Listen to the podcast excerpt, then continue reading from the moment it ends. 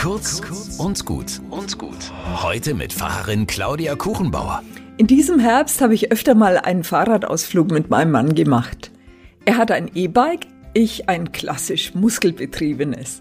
Also fahre ich oft voraus, damit er mich nicht abhängt mit seinem Power-Akku.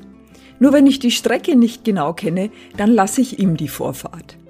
Dann muss ich zwar ordentlich in die Pedale treten, aber es gefällt mir viel besser. Warum? Wenn er vorausfährt, dann dreht er sich nämlich alle drei bis 400 Meter um, um zu sehen, ob ich noch da bin.